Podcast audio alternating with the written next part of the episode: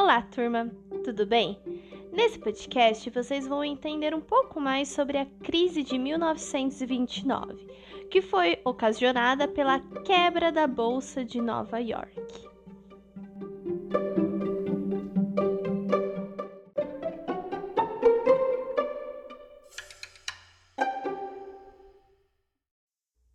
Agora que vocês sabem qual era o contexto que os Estados Unidos estava inserido durante esse período, esse modo de vida americano, vamos entrar propriamente no tema da crise de 1929, que na realidade aconteceu por conta da quebra da Bolsa de Nova York.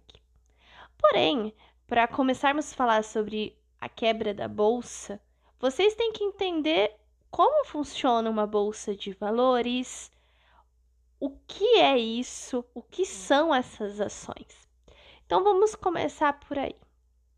É, Para atrair investidores, pessoas que vão investir, colocar o dinheiro, uma empresa ela põe ações à venda na bolsa de valores, que é o local onde se negocia essas ações.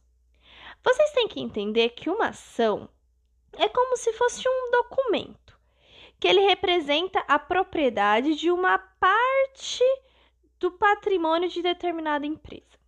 É como se você fosse um sócio dessa empresa, como se você estivesse comprando uma partinha dessa empresa para si, para você. Com isso, se a empresa ela tiver lucros, se a empresa estiver vendendo muito, você vai ganhar também. Porque você não é como se você fosse um sócio. Então, se a empresa tiver com lucro muito grande, a sua ação vai render bastante. Você vai ganhar bastante dinheiro. E também, consequentemente, o preço das ações dessa empresa vão subir. Então, vamos supor que temos a empresa Hyundai e eu vou ser uma acionista dessa empresa, comprar uma ação dessa empresa. Se a Hyundai estiver vendendo muito, eu vou receber muito lucro, eu vou receber dinheiro. Só que para mim, no início, eu, eu comprei, né? Então eu paguei lá um tanto pela ação da Hyundai. Se a Hyundai estiver vendendo muito, eu vou ganhar bastante dinheiro. E também a, o valor das ações da Hyundai vai vender. Então, por exemplo, se a minha mãe quiser comprar uma ação na Hyundai, no momento que a Hyundai está vendendo pra caramba, ela vai pagar mais caro do que eu paguei na minha ação, porque a ação está sendo valorizada. Então, o valor para se comprar essa ação está sendo maior também. Já se os lucros da empresa diminuírem, se a empresa estiver vendendo pouco, eu vou ganhar pouco dinheiro, eu já que já sou uma acionista, né? Então, o meu lucro vai ser menor, mas e também o preço das ações vão cair. Então, se eu comprei a minha ação quando a Hyundai estava vendendo bastante, eu comprei a minha ação por X valor lá no ano passado. Hoje em dia a Hyundai está vendendo pouco. Então, o valor da ação vai ser bem menor do que eu paguei no ano passado. Por quê? Por que, que uma pessoa vai comprar uma ação de uma empresa que não vai te dar tanto dinheiro? Não é melhor você comprar uma ação de uma empresa que vai te dar um lucro maior? Porque essa empresa, como você é como se fosse um, um investidor, né? Como se você fosse um sócio, você vai investir numa coisa que não vai te dar lucro? Por isso que o preço diminui também. Então, para reduzir os prejuízos, é, dessas pessoas que são acionistas, né? Eles procuram esses acionistas vender as ações antes que os preços caiam demais. Então, ó, eu comprei a ação na Hyundai, lembra que tava lá em cima, ó, ganhando super, tá? Ganhando muito dinheiro com isso. Porém, a produção da Hyundai tá caindo. Eu tô ganhando menos, o, consequentemente, pensa nessa escadinha. Consequentemente, o preço da ação também tá caindo, né? Tô olhando a situação, vai dar merda. Não vai ser bom, vai dar bosta. Isso vai dar algo ruim para mim. O que, que eu vou fazer? Vou vender a minha ação antes que essa empresa fale e eu perco tudo. Então aí essas pessoas, quando elas viam que a situação estava meio ruim, elas começavam a vender as ações delas. Porque do mesmo jeito que você pode comprar, você pode vender. Porém, aí é que tá. Para você vender uma ação, você tem que ter alguém que compre, né? É a mesma coisa que você quer vender um carro. Você pode querer vender, porém, se você não achar um comprador, meu querido, você não conseguirá vender. É a mesma coisa das ações. Entendido o que é uma ação, como funciona uma bolsa de valor, vamos propriamente para como os Estados Unidos estava vivenciando aquele momento. Como eu já disse para vocês, o modo de vida americano, o American Way of Life, estava muito alto, todo mundo ganhando muito dinheiro. E naquela época, todo mundo acreditava qualquer um podia. as ações elas estavam sendo muito compradas. Era um costume da população de comprar ações, porque era um jeito de você ganhar dinheiro muito rápido.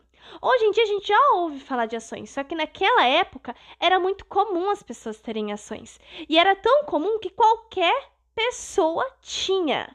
Quando eu falo qualquer um, eu estou falando qualquer um. Não era uma coisa tão ligada às pessoas mais ricas como é hoje em dia.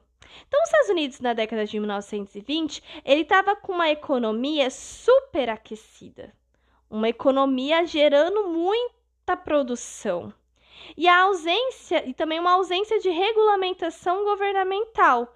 É, esses investimentos feitos nos setores produtivos, que são esses que geram emprego, né, tipo, principalmente indústria, é, passou a ser transferido em massa para aplicação na Bolsa de Valores. Então, esses investimentos é, nesses setores que davam mão de obra, as pessoas acabam, em vez de talvez trabalhar, era mais prático eu ter uma ação na bolsa, que gerava lucro muito rápido. Eu ia ter um caminho mais rápido para a riqueza. Com isso, essas pequenas empresas que não têm muita ação, principalmente quando a gente está falando de agricultura, elas acabam ficando muito endividadas, pois elas estavam produzindo muito e vendendo pouco. Outra questão, como o, o que as pessoas estavam comprando eram coisas de longa duração, então, por exemplo, se eu compro um carro, provavelmente eu vou demorar para comprar outro carro, certo? Então, isso estava acarretando uma superprodução. E a crise de 1929 foi exatamente isso, foi uma crise de superprodução. O que seria uma superprodução?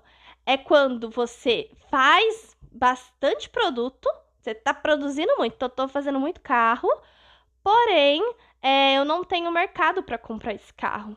Então, assim, as pessoas, tipo, compraram, tava comprando avidamente. Só que vai chegar um momento que ninguém mais vai comprar, porque todo mundo já tem. É, então, vai ter uma crise de superprodução. Eu vou ter um monte de carro na minha fábrica e não vou estar tá vendendo. Isso sim seria uma superprodução.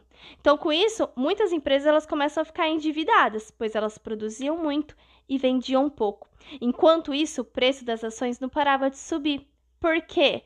Porque as pessoas estavam comprando muitas ações. E quando você compra muitas ações, o preço das ações automaticamente ele sobe.